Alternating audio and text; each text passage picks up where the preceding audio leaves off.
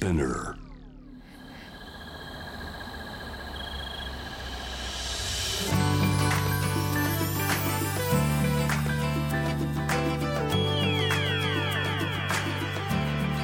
エネオス4 Hour Earth One by One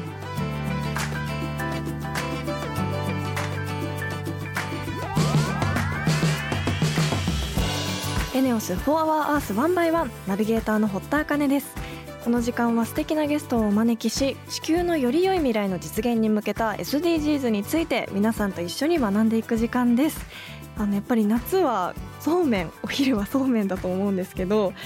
私はこうそうめんにちょっと飽きたなっていう時は常に冷凍のうどんをストックしているんですけど茹でたうどんにみょうがと大葉と梅と納豆を全部かけてで最後に根昆布だしっていう昆布だしに最近ハマってるんですけどそれを軽くかけて練り生姜をちょっとつけて食べるっていうのにハマってます。やっぱり夏はこう食欲もなくなりますしだけど体力つけなきゃいけないから食べなきゃいけないっていう感じだと思うんですけど夏野菜もたくさん食べたいですしちゃんとね栄養あるものを食べなきゃっていうことでこのレシピに たどり着いたのでぜひ皆さん食欲ない時とか本当にびっくりするぐらいこうツルツルって食べれるのでやってみてください。そして皆さんの夏おすすめの食べやすいレシピとかあればぜひ教えてください。ということで本日も SDGs 学んでいきたいと思います。地球の未来を考えるこの番組はエネオスの提供でお送りします。エネオスは2040年までに自社で排出する CO2 の量をさまざまな取り組みからプラスマイナスゼロにするカーボンニュートラル企業を目指していて私たちの未来に不可欠な脱炭素循環型社会の実現に向けて具体的な取り組みをされているそうなのでそのあたりも番組で分かりやすく紹介していきたいと思いますそしてこの番組は JWAVE をキーステーションに FM ノースウェーブ ZIPFM、FM802、クロス FM、JFL5 曲をネットしてお送りします。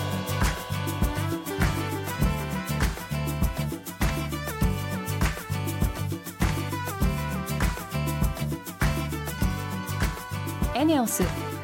4 Hour Earth One by One. This program is brought to you by エネオス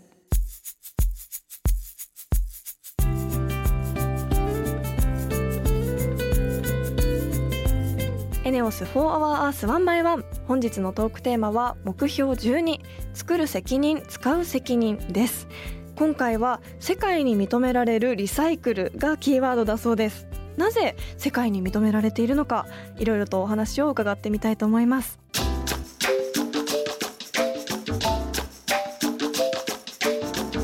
エネオス4 Hour Earth One by One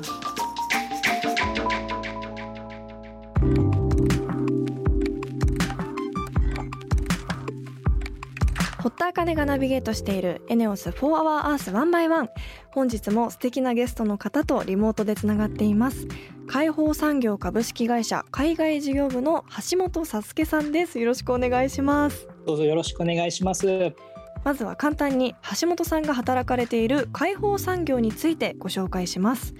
石川県金沢市にて1969年に創業。車の解体中古部品の販売から始まり現在では自動車部品のリサイクル業で循環型の社会に貢献するべく静脈産業を目指されています。ということで自動車部品のリサイクルを行われているっていうことなんですが、静脈産業初めて聞いたんですがどういったことなんですか？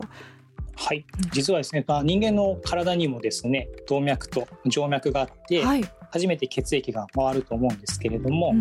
まあ、産業においてもですね、同様に動脈産業と静脈産業というものがあるっていうふうに私たち考えてます。はい、動脈産業と言いますとですね、言ってしまえばメーカー様でしてうんうん。物を作るような産業ですね。うんそれに対して私たち静脈産業っていうのははい使い終わったもの、うんえーそれから資源をですね再資源化させるような産業になります。うん同様に産業においてもやっぱり作りっぱなしで終わってしまうとうん資源がなくなってしまいます。それに対して私たちがきちんと後始末っていうことを責任を持ってやらせていただくことによってですね資源の循環がされて結果としてですね地球環境が良くなるというふうに私たちは考えて、うんえーいただきます。その解放産業が行っている自動車のリサイクル業って具体的にどういったものなんでしょうか？はい、そうですね。事業内容としましては、一つとして、えー不要になった自動車を買い取らせていただいて、はいえー解体して部品として再利用するということを取り組ませていただいていまうす。んまたですね、部品としてリユースできないようなものに関しましても、資源のリサイクルを進めていくことでうん環境負荷の低減に取り組ませていただいているような状態になります。へえもともと車の解体とか中古部品の販売からどうやって今のリサイクル業を行うことになったんですか？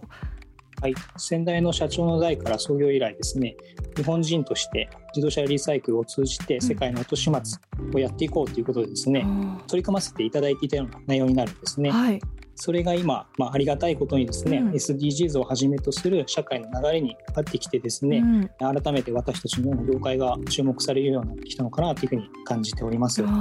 世界の後始末ってなんかこうすごい言葉ですね。うそうですね。ん。実際に使用済みの自動車から取り出した部品とかってどんなものにリサイクルしてるんですか？そうですね。例えば、そもそもリユースができないようなエンジンだったり、はい。ラジエーターについてるアルミだったり、うん。まあバンパーをはじめとするですねプラスチック樹脂だったりですね、はい。こういったものを細かく分別することでリサイクルということをまず一つしてます。それからですね自動車の車内にはハーネスと呼ばれるような導線が実はびっしりと取り付いているんですけれども、そういったものも一つ一つ丁寧に取り外すことでですね、うん。できる限り自動車1台からですね取り外せるパーツを取り外してリサイクル率を上げるということをすることでですね自動車の処理を行っています。そもそもこう使用済みの自動車って結構な数あるものなんですか？そうですね結構な数になります、えー日本ではまだまだ乗れる車なのにですね、うん廃車になるっていうことが往々にしてあるんですよね、うん。その数はだいたい年間にしてですね約330万台ほどって言われています、うん。開放産業ではですねそのうちの約1万台をですね使用済み自動車として石川の地でですねリサイクルさせていただいてます。1万台すごい数ですね。実際こうリサイクルできる部分ってどれぐらいの割合なんですか？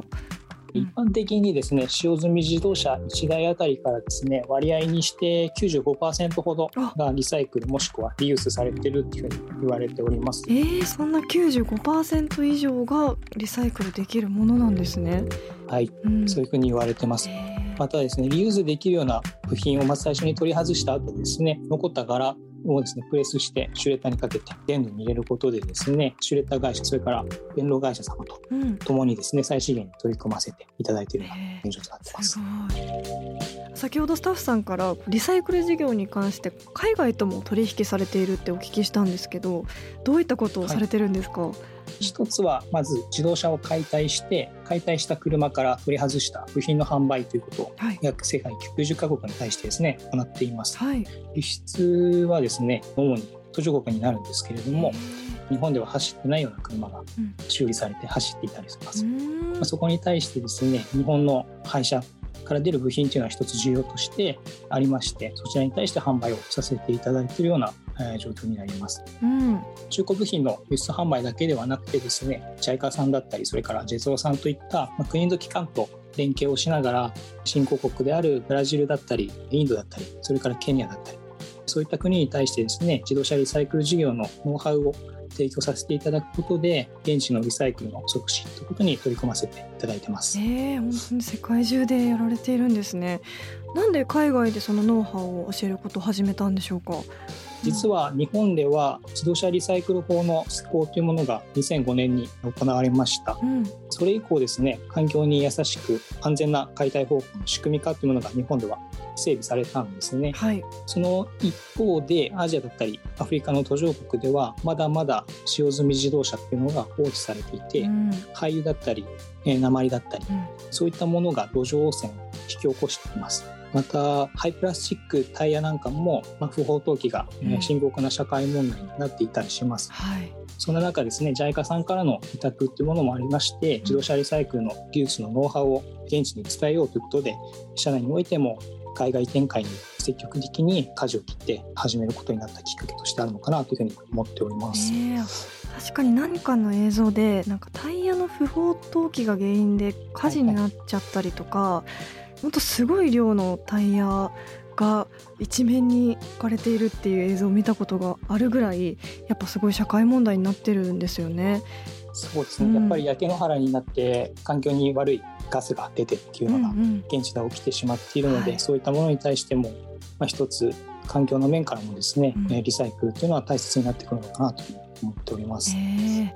あのそんな取り組みが国連からも認められたってお聞きしたんですけどそれはどんな評価をいただいたんでしょうか、はいそうですね。2017年ですね日本の中小企業としまして初めて、まあ、国連開発機構が主導となって行っています。ビジネス行動要請の方にですね取り組みに応えるものとして、まあ、承認がされまして、はい、BCTA の方に加盟することができました、うん、BCTA とは国連が提唱する世界の貧困削減だったり環境保全だったり、まあ、SDGs を達成するための目的とした企業だったり世界の政府機関だったりが参加するグローバルな取り組みでして、まあ、開放産業もそこに加盟することができたということですね。それでは最後にその世界的にリサイクル事業を取り組まれている開放産業の今後の目標について教えていただけますか？はい。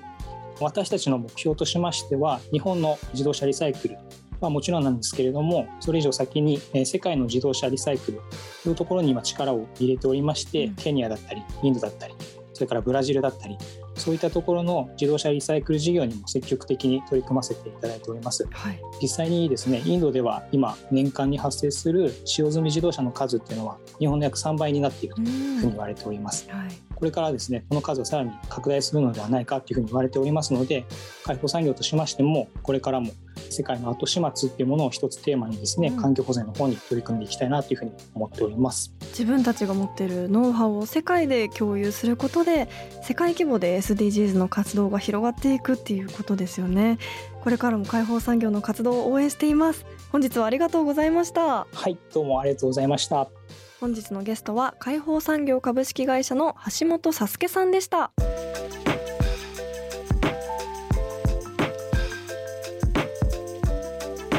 ネオス4 Hour Earth One by One.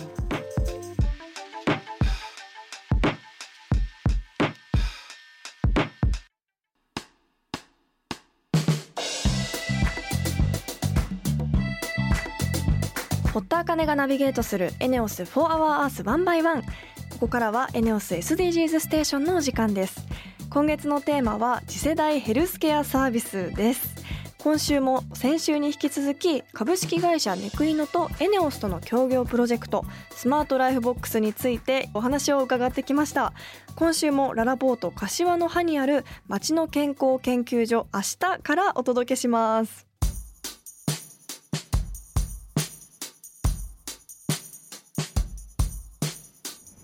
れでは今日お話をお伺いするのはエネオスの未来事業推進部のリーさんと株式会社ネクイノの大枝さんです。よろしくお願いします。よろしくお願いします。大枝さんは2週目ですが今週もよろしくお願いします。今週もお願いします。はい。えー、オンライン診察サービススマルナについて先週見せていただきました。もう私もかなり大興奮して喋り下げてしまったんですがあの次世代のヘルスケアサービス業界ってかなり盛り上がってるんでしょうか？はいあの現在もすごく盛り上がってまして、うん、でまあ、このスマルナが始まったのもあの遠隔のオンライン診療、まあ、こちらの解禁といいますか、はい、ちょっとその制度が変わった部分がございまして、うんうん、でそこを皮切りにこの遠隔のオンライン診療というのはどんどん広まってきてます。へなるほど。そんな中でネクイノさんはエネオスと協業してスマートライフボックスというサービスを始められているそうですが改めてどんなサービスなのか教えていただけますか？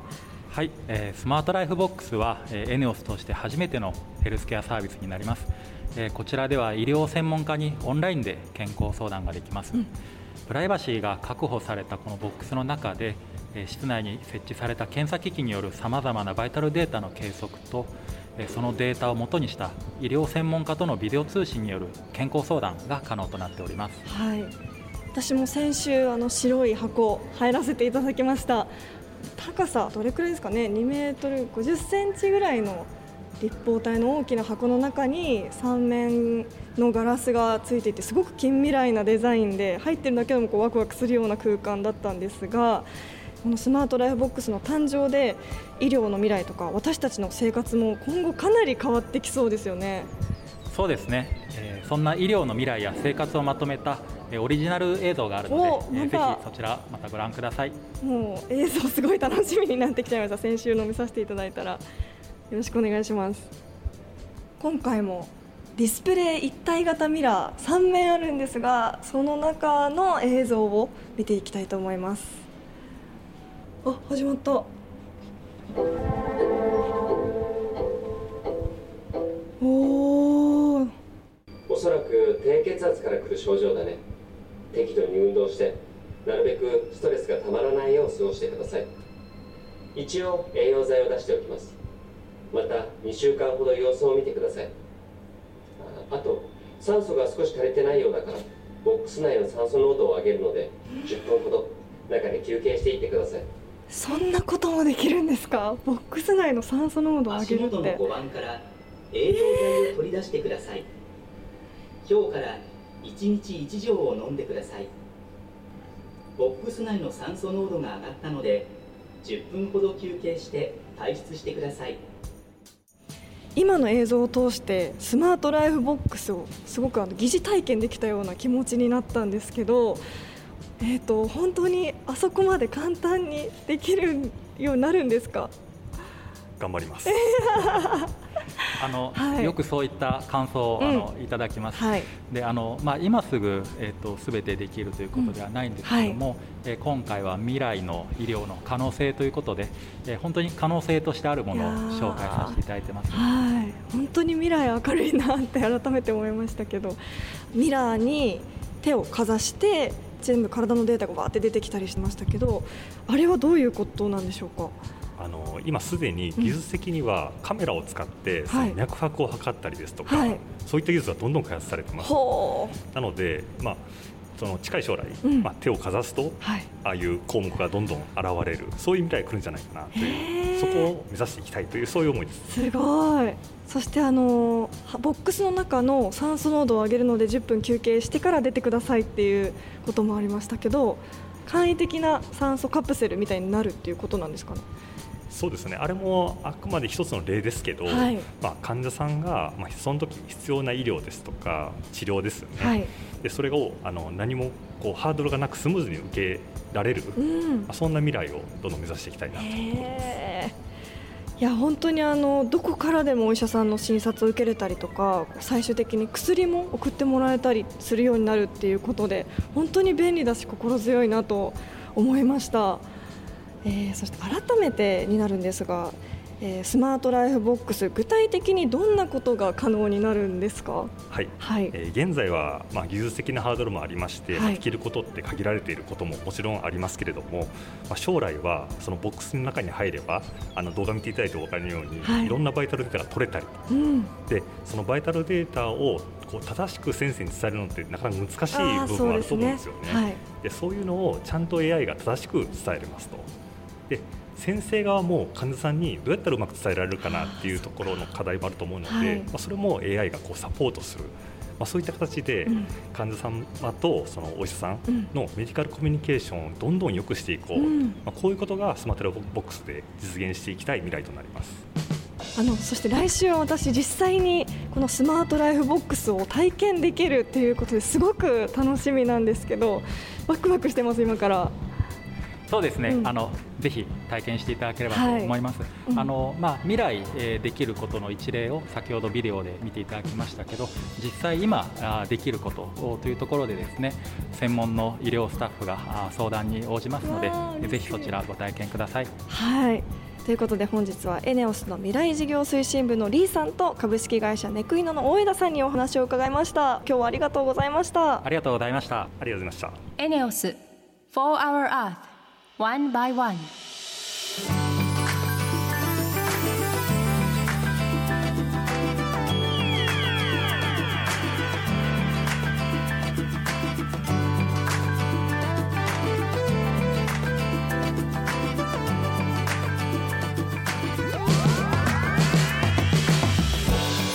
エネオス4 Hour Earth 1 by 1そろそろエンディングのお時間です。ここで私のお仕事の報告です。私が出演しているワウワウドラマ異世界居酒屋のぶシーズン2魔女と大司教編が放送中です。えー、次回7月29日金曜日午後11時から放送される第10話は私が演じるヘルミーナも登場しています。公式 YouTube ではドラマのメイキング映像や品川監督とキャストの座談会なども配信しているのでぜひそちらもご覧ください。本当にこのドラマ独特の世界観ですごくシュールなんですけどお料理もすごく美味しそうっていうすごいいろんなギャップが詰まっている面白いドラマなのでぜひ異世界居酒屋の部シーズン2ご覧いただけたら嬉しいです。そして本日は解放産業の海外事業部の橋本サスケさんにお話を伺いましたがまだ25歳ということで入社3年目だそうです。すごくお話も聞き取りやすく落ち着いて分かりやすく説明していただきました。業界のいいデトックスのお手伝いをされているような会社すごく素敵だなと思いましたしこの番組をやっていると本当に若い世代の勢いをすごく感じるというか本日の橋本さんもそうでしたけどすごくこう意欲的に自分の興味のあることを突き詰めてそれを実行に移してで人のためにっていう風に動いてる人が本当にたくさんいるので自分も頑張らなきゃなと思いますしすごいパワーをもらっています。ということで解放産業ぜひ気になる方をチェックしてみていただければなと思います。リスナーの皆さんも普段やっている SDGs なことや気になること質問などあればぜひ番組まで教えてください。メールはホームページにあるメッセージトゥースタジオから。ツイッターは番組名を検索して「4HourEarth」の頭文字「ハッシュタグ #FOE813」をつけてどんどんつぶやいてください。エネオス SDGs ステーションへのメッセージも大歓迎です。今月のテーマ次世代ヘルスケアサービスに関する疑問や質問もぜひお気軽にお寄せください。それではまた来週この時間にお会いしましょうここまでのお相手は堀田茜でした